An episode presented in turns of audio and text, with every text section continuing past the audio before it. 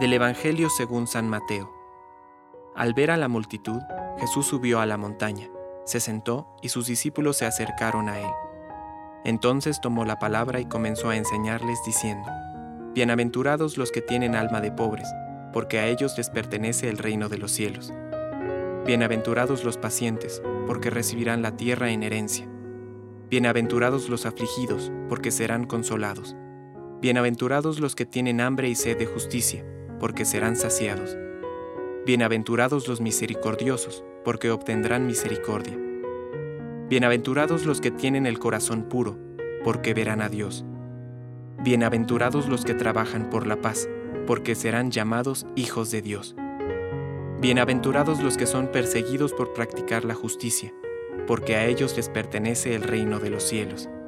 Bienaventurados ustedes cuando sean insultados y perseguidos, y cuando se los calumnie en toda forma a causa de mí. Alégrense y regocíjense entonces, porque ustedes tendrán una gran recompensa en el cielo. De la misma manera persiguieron a los profetas que los precedieron. Palabra de Dios. Compártelo, viralicemos juntos el Evangelio.